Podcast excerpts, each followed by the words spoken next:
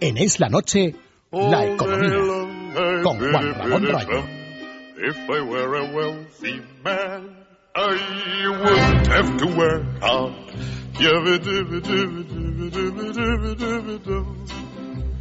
If I were a bitty, bitty rich, idle, diddle, diddle, diddle man, I'd build a big tall house with the rooms by the dozen, right in the middle of the town. A fine tin roof with a real wooden floors below. There would be one long staircase just going up and one even longer coming 8 y down. 32 minutos de la noche. Juan Ramón Rayo, ¿cómo estás? Muy buenas noches. ¿Qué tal? Muy buenas noches, Adriana. Subidón en la bolsa hoy. Era titular absoluto de buena parte de las portadas. Efectivamente, hoy tenemos varias noticias bursátiles y si te parece lo que podemos hacer es agruparlas un poco y tratar Venga. de explicar a colación de estas noticias cómo funciona y qué papel desempeña la bolsa en Estupendo. Eh, sociedades. De entrada, pues vemos el titular, el IBEX ha llegado a máximos anuales, 8.765 puntos, es el mayor nivel de la bolsa del selectivo español desde principios de 2012, tampoco es que haya que ir eh, muy atrás, principios de 2012, es decir, estamos ahora mismo al nivel en bolsa de cuando llegó el Partido Popular al poder. Efectivamente. No hemos ganado nada en ese sentido.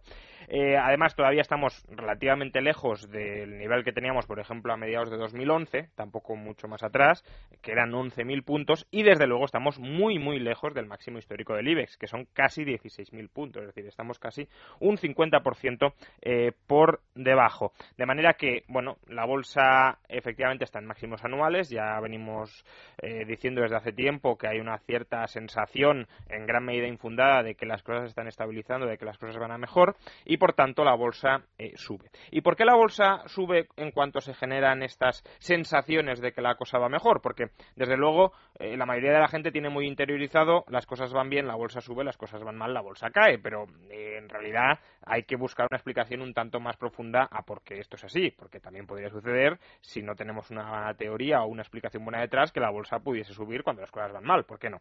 Entonces, eh, la bolsa es un mercado. Es un mercado donde se realizan transacciones, operaciones, donde se realizan compraventas. Eso es lo primero que tenemos que tener claro. Es como ir a la verdulería y comprar. Pero en lugar de comprar verduras o de comprar carne, ¿qué compramos? Compramos porciones de la propiedad de una empresa. Las acciones son parte de la propiedad de una empresa. Cuando yo soy accionista, tengo una parte, muy pequeña, claro, de la propiedad de una compañía. Eh, un empresario que tenga una empresa en su propiedad es el accionista único de esa empresa, es decir, tiene toda la propiedad o todas las acciones que se pudiesen emitir sobre esa empresa. Pero lo que suelen hacer las grandes corporaciones es parte de esa propiedad subdividirla en muchísimos títulos muy pequeños y venderlas al público para así captar eh, capital con mayor facilidad. ¿Y de qué depende el valor de eh, esos títulos de propiedad sobre la empresa? Porque claro, el valor de las verduras, pues más o menos depende de la utilidad que a mí me proporcione, pues eh, alimentarme, comer bien, etcétera. Pero claro, el valor del título de propiedad de una empresa, pues no queda muy claro eh, de qué depende. Entonces tenemos que tener claro que vamos, algo que yo creo que todo el mundo sabe, ¿no? Que la- una empresa es un sistema que eh, se dirige a ganar dinero, es decir, es un plan de negocios en activo que trata de obtener beneficios. Entonces, esos beneficios eh, no solo son los beneficios de este año. Si la empresa sigue funcionando y sigue operando, en teoría, y si lo hace bien, eh, el año que viene tendrá beneficios, el siguiente año también tendrá beneficios, al otro también, y quizá dentro de 10, 15 o 20 años. Entonces, si yo soy propietario de una empresa, los beneficios que genere esa empresa son míos. Y si yo soy propietario de una parte pequeñita de la empresa, una parte pequeñita de esos beneficios son míos. Con lo cual, eh, los precios de las acciones a medio largo plazo a lo que responden es los beneficios futuros que se espera que pueda generar una empresa, qué valor tienen hoy en el mercado. Es decir, si yo puedo comprar hoy el derecho a recibir en el futuro esos beneficios, ¿cuánto estaría dispuesto a pagar por ellos? Es evidente que no pagaré todos los beneficios futuros. Imaginemos que una empresa eh, va a ganar 100 euros al año durante 10 años, es decir, 1.000 euros en total. Es evidente que nadie pagaría por recibir 1.000 euros a lo largo de los próximos 10 años, 1.000 euros hoy. ¿Por qué? Porque más vale pájaro en mano que ciento volando. Cierto. Como los beneficios futuros son inciertos y como además son futuros, que no son presentes, pues estamos dispuestos a pagar por esos beneficios futuros e inciertos hoy un precio más pequeño que sí eh, que el de los propios beneficios. Entonces, la cuestión es valorar la calidad de los beneficios futuros que tendrá una empresa. Si los beneficios eh, son bastante seguros y crecientes, el precio de los títulos de propiedad de esa empresa, es decir, el precio de los títulos de propiedad sobre esos beneficios futuros estables y eh, o seguros y crecientes será creciente, es decir, el precio de las acciones subirá. Si en cambio empezamos a ver nubarrones en una empresa y empezamos a pensar que no va a ganar dinero, que esas rentas, esos beneficios futuros no van a existir, el precio de esos beneficios hoy caerá. Con lo cual, las acciones de una empresa y en general las acciones del conjunto de empresas de una economía suben cuando se cree que esas empresas van a generar beneficios futuros eh, estables o seguros y crecientes y caen cuando hay dudas sobre la capacidad de generar esos eh, beneficios. Por eso, por ejemplo, el año pasado, en julio, cuando España estaba al borde de la suspensión de pagos, es decir, a punto de salir del euro, a punto de que parte de nuestro tejido empresarial quebrara masivamente, etcétera, la bolsa tocó mínimos de, la última década. ¿Por qué? Porque se esperaba que nuestras empresas fueran incapaces de producir beneficios a medio o largo plazo. Por tanto, claro, ¿quién va a pagar hoy un alto precio por unos beneficios que no van a existir? Nadie. Por tanto, las acciones caen de eh, valor. En cambio, como ahora parece que hemos salido de ese escenario de suspensión de pagos y como parece que los beneficios de esas empresas pues son algo más seguros y es probable y es algo más probable que se mantengan, etcétera, el precio de las acciones sube. ¿Por qué? Porque la seguridad de esos beneficios y la cuantía de esos beneficios futuros también en teoría aumenta, es decir, mejoran las expectativas sobre obtener beneficios y entonces el precio de las acciones hoy, que recoge el de esas expectativas futuros, futuras, eh, aumenta. Entonces, ¿esto por qué es positivo para una economía? ¿Por qué es positivo para una economía el que su bolsa, su mercado de valores suba? Pues porque las empresas pueden hacer una operación que se llama ampliación de capital. ¿Qué es ampliación de capital? Una empresa puede vender hoy parte de los beneficios que se espera que obtenga a lo largo de los próximos 10, 20 años. Por ejemplo, cuando Facebook sale a bolsa, ¿qué hace? Pues Facebook era eh, propiedad de Zuckerberg y dice, pues parte de los beneficios futuros de Facebook los voy a compartir con aquellos que quieran comprar parte de mi empresa. Con lo cual, aquellos que compran parte de su empresa, ¿qué están haciendo? Están comprando anticipadamente esos beneficios futuros esperados. Para Zuckerberg o para la empresa que amplía capital, ¿qué, provecho o qué ganancia obtiene? Pues que obtiene hoy el valor presente de esos beneficios futuros. Es decir, si mañana Facebook quiebra y desaparece, Zuckerberg ya ha hecho caja.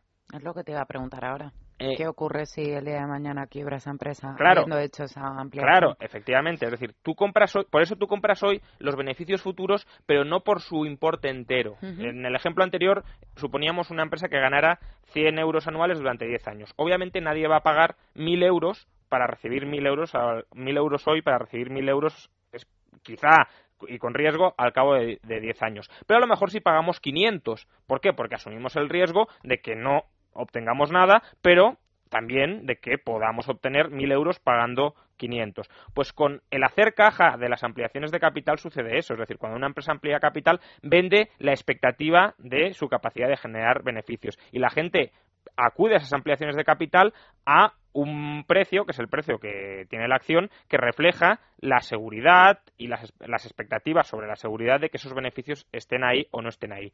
Cuando una empresa eh, es muy arriesgada y, por tanto, cuando sus beneficios futuros son inciertos, poco seguros, el capital que puede captar hoy, que, eh, con el que puede hacer caja, es muy pequeño, porque nadie está dispuesto a pagar un alto precio por unos beneficios futuros que igual están ahí o igual no están. Pero claro, eso machaca también a la empresa, porque si la empresa necesita captar capital para emprender nuevas inversiones, nuevos proyectos, para hacer adquisiciones, etcétera, pues apenas puede captar capital. En cambio, cuando una empresa se cree que va muy bien, que va a ganar cada vez más dinero, que puede invertir en otros proyectos y seguir ganando mucho dinero, claro, amplía capital, es decir, vende acciones nuevas de nueva emisión en el mercado y ¿qué pasa? Que la gente está dispuesta a pagar un alto precio por esas acciones. Con lo cual, la empresa hace mucha caja, sus propietarios también, pero gran parte de esa caja se utiliza probablemente en que en, efectuar nuevas adquisiciones, nuevas inversiones, nuevos proyectos que generen riqueza. Traducido al caso de España, si la bolsa está barata y nuestras empresas necesitan recapitalizarse, es decir, ampliar su capital para hacer frente a impagos, para hacer frente a, nuevas inversiones, por ejemplo, reconvertir el tejido productivo español, etcétera, si la bolsa está baja, pueden captar poco capital. Si la bolsa está alta, pueden captar mucho capital y, por tanto, también invertir eh, bastante. El contrapunto o el problema de esto, ¿cuál es? Pues que si las valoraciones que tiene hoy la bolsa no son realistas, es decir, si las valoraciones que tiene hoy la bolsa están infladas y la gente inmoviliza sus ahorros en eh, este tipo de empresas a precios inflados, pues saldrán perdiendo dinero, lo que comentábamos antes. ¿Qué pasa si esos beneficios futuros nunca llegan? Pues que yo habré pagado mucho por ellos y no los, Cuando no lo he recibido, y no los voy a recuperar, no lo voy a recibir. Por tanto, estoy generando un agujero en mi mm. patrimonio. Por eso las burbujas bursátiles pueden descapitalizar a parte de, una sociedad. Si, muchos españoles se hubiesen puesto a invertir todo su patrimonio como locos en el año 2007 en la bolsa española, pues obviamente ahora su, patrimonio valdría un 50% menos. Lo mismo les ha pasado no invirtiendo en bolsa, sino invirtiendo en vivienda. Pero ese es otro tema, es otro tipo de inversión que también puede salir mal. Eh, con lo cual, cuidado con las valoraciones. Es decir, cuidado con sumarse a burbujas creyendo que la bolsa porque suba va a seguir subiendo. No tiene por qué ser así. Hay que valorar el sustrato y la calidad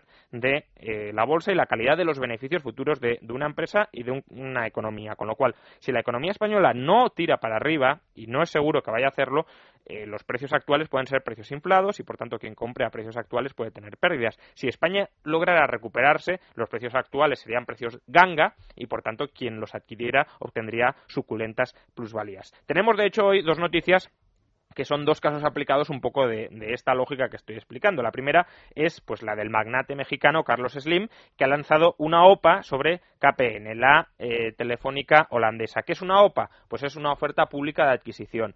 Eh, ¿Qué es una oferta pública de adquisición? Pues que eh, Carlos Slim ha, ido con el saco de dinero y ha dicho a los accionistas de KPN, vendedme la empresa que yo os voy a pagar tanto por acción. ¿Cuánto va a pagar Carlos Slim por acción? 2,4 euros a cada persona que tenga una acción y que se la quiera vender de eh, KPN. Obviamente KPN no está ganando hoy unos beneficios equivalentes a 2,4 euros por acción. Probablemente esté ganando 20 eh, céntimos por acción, 25 céntimos por acción. La oferta es suculenta, eh, desde luego. Entonces, eso es lo que comentábamos. Estás, em, Carlos Slim está pagando hoy un precio un valor presente por los beneficios futuros, que va a obtener. Es decir, si KPN gana pues 20 céntimos por acción cada año, pues claro, en 10 años eh, Carlos Slim habrá recuperado su inversión y seguirá ganando dinero 20 céntimos eh, por, por esa compra que ha hecho eh, hoy. ¿Qué pasa? Que si KPN mañana o en 10 años quiebra, pues lo perdería todo. Entonces, la cuestión es que el precio... No creo que Carlos Slim tenga problemas, ¿eh? También te lo no, no, pero obviamente a nadie le gusta descapitalizarse, con lo cual a nadie le gusta perder dinero. No, en la miseria desde luego no va a quedar la persona que, según los rankings, es el hombre más rico del mundo, mm. pero aún así, si los ricos empezaran a hacer operaciones ruinosas, pronto dejarían de ser. Eso, de, eso es cierto. De ser ricos, ¿no? Entonces, estamos diciendo que el precio de una acción, por tanto, lo podemos entender como un múltiplo de los beneficios presentes, ¿no? Es decir, si, si hoy gana 20 céntimos por acción y lo valora a 2,4 euros por acción, significa que está pagando 12 veces los beneficios presentes. Yo compro eh, 20 céntimos de beneficios de este año, eh, pagando 12 veces más por esos beneficios. ¿Por qué? Porque el año que viene también genera beneficios, el otro también, el otro también, y por tanto los estoy comprando. Entonces, ¿ese múltiplo de qué depende? Pues depende de lo que decíamos, de las expectativas, de si esos beneficios futuros son más o menos seguros, de si van a ir creciendo o no van a ir creciendo, etcétera. Y tenemos un ejemplo de valoración bastante claro de, una empresa en el caso de Vueling. Eh, hoy hemos conocido que los accionistas, bueno, ya se venía anunciando desde hace tiempo y se ha consumado, eh, fue adquirida por IAG, eh, la, matriz de Iberia, y eh, IAG compró el 97,5% de las acciones de Vueling. Es decir, el 2,5% de los accionistas de Vueling no vendieron. ¿Qué ha sucedido?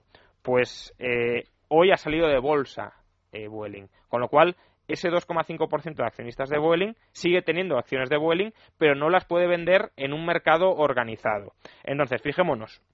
Eh, Vueling ganó en 2012 1,3 euros por acción y eh, la, última cotización fue de 9,1, 9,15 eh, céntimos por, por acción, 9,15 euros por acción, perdón. Con lo cual, eh, se, se, se, estaba pagando seis veces y media los beneficios de 2012. ¿Por qué se pagaban 6,6 eh, veces, 6,5 veces los beneficios de 2012? Porque se esperaba que esos beneficios eh, no fueran tan altos los próximos años, porque obviamente que en seis años recuperes tu inversión es una muy buena rentabilidad. Es decir, si, si, si, los, si los inversores esperaran que Vueling fuera a ganar cada año eh, lo mismo que en 2012, pagarían muchísimo más por acción. Porque pagar 6,6 veces los beneficios de un año equivale a sacar una rentabilidad anual de más del 15%. Obviamente no hay muchas inversiones que ofrezcan más del 15% anual. Eh, entonces, si se paga solo 6,6 eh, veces es porque se espera que los beneficios futuros no sean tan grandes como los de 2012. Pero claro, eh, ¿qué sucede cuando una empresa sale de bolsa? Pues que el, múltiplo que se puede pagar por los beneficios de una empresa se reduce muchísimo. Si ahora vamos a una empresa privada que no cotiza en bolsa y la queremos comprar, normalmente pagaremos dos o tres veces los beneficios del último año. ¿Por qué? Porque es muy líquida, no la podemos vender luego, etcétera. Por tanto, comprarla acarrea mucho más riesgo que comprar una empresa que cotiza en bolsa. Entonces, ahora que las acciones de Boeing han dejado de cotizar, pues imaginémonos ¿Cuánto podrán cobrar los accionistas que se han quedado en Vueling por sus acciones em, si no la pueden vender al mercado? Tendrán que buscar a alguien que a título personal quiera adquirir las acciones y obviamente las adquirirá a un precio muchísimo más bajo, es decir, a un múltiplo mucho más bajo sobre beneficios. Si el múltiplo cotizando en bolsa era 6,6, pongámonos que paga dos veces beneficios. Pues si los beneficios eran 1,3, pagaría las acciones ese potencial eh, eh, inversor a dos euros y medio. Imaginémonos la pérdida enorme de capital que supone de que la acción caiga de 9,15 euros a dos euros y medio. Y esa pérdida de capital es exclusiva por el hecho de haber dejado de cotizar en bolsa. Con lo cual, imaginémonos el papel fundamental que generan o que tienen las bolsas en la generación de riqueza de un país. Esto para todos aquellos que dicen que los mercados financieros son un casino, que habría que cerrarlos. Si se cerraran los mercados financieros, eh, cualquier país sufriría un desplome brutal en su riqueza. Y el caso de Vueling es muy ilustrativo. Es decir, de valer las acciones 9,15 euros por acción, probablemente ahora, simplemente por estar fuera de bolsa, pasen a valer como mucho unos 2 euros, 2 euros y medio. ¿Qué clase magistral de bolsa nos has dado, Rayo? Que lo sepas. Ahora te toca responder a nuestros oyentes. Ya lo sabes que te envían eh, preguntas a eslanoche.esradio.fm y vamos a seguir contestando a Jorge Moreno sobre esos clichés que nos enviaba. Hacemos una pausa y volvemos enseguida. Es la noche. Es radio. La sostenibilidad es más que plantar un árbol, es tener un compromiso con la sociedad. Es apoyar a la universidad, a los jóvenes y su futuro laboral. Es apostar por las energías renovables. Es conceder microcréditos. Es invertir responsablemente. Banco Santander, elegido por Financial Times, el banco más sostenible del mundo. Santander, un banco para tus ideas. Todos los fines de semana en Es Radio hablamos de toros, exactamente los domingos. Pero solíamos hacerlo de madrugada. Ahora, como no hay fútbol, tenemos mando en plaza a las nueve y media de la noche todos los domingos. Es toros en Es Radio. A todas las unidades. Estamos persiguiendo a unas ofertas. Deténganlas. Atrapa las ofertas de límite 48 horas. Son unidades limitadas. Solo este viernes, sábado y domingo en los centros con apertura consigue en el corte inglés bañadores y bikinis para niña por 9,99 euros. Y bañadores y complementos énfasis para mujer por 12 euros. Límite 48 horas. Solo en el corte inglés. En Iberdrola somos líderes mundiales en energía eólica y ahora también en el desarrollo de tecnologías marinas. La buena energía se abre camino. Iberdrola, empresa patrocinadora de Alicante, puerto de salida de la Vuelta al Mundo a Vela.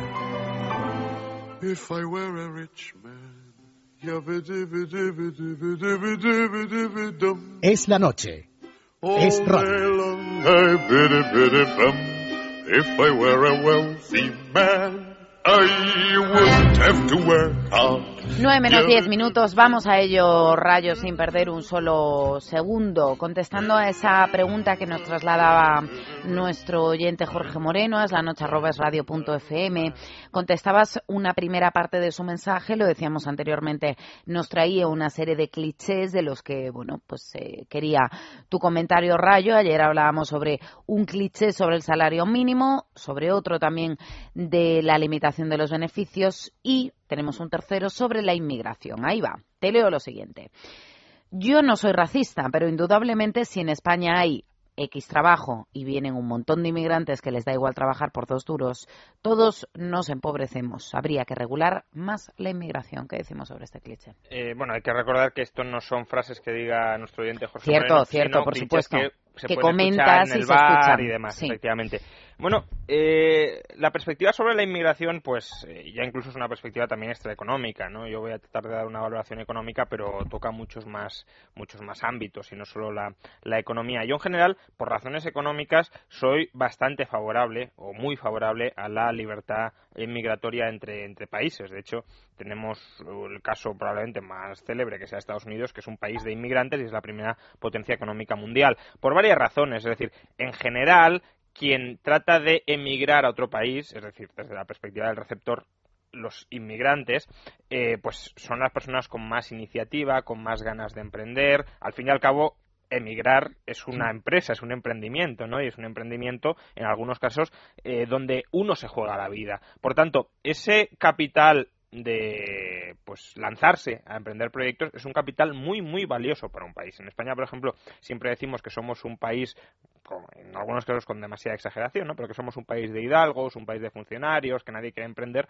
Bueno, pues necesitamos emprendedores o empresarios y desde luego el emigrante, no digo que todo emigrante sea un empresario, pero al menos un empresario en potencia sí es porque porque se lanza a ello. Luego el segundo error eh, o un error en el mensaje es pensar que en un país hay X puestos de trabajo, es decir, que el trabajo de un país está dado. No es así.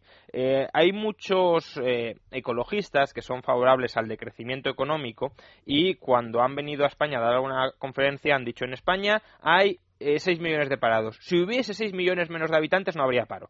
Eso es falso. En el año 93 había 6 millones menos de habitantes y teníamos la misma tasa de paro que ahora. Por tanto, no es que haya puestos de trabajo que estén dados y que los españoles tengan que ocupar como si se llenaran unos huecos.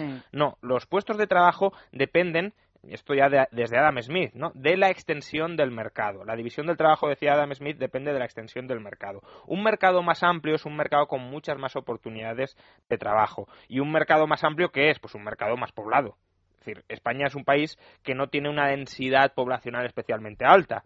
Eh, si en España hubiese el doble de población, no es que tuviésemos 40 millones de parados. Eso es absurdo. Alemania tiene el doble de población que España y tiene muchos menos parados que nosotros. Y en superficie mm, espacial, en territorio, no es mayor que España. Por tanto, eh, estamos hablando de que con una eh, densidad de población mayor, Alemania tiene bastantes más oportunidades para encontrar empleo. ¿Por qué?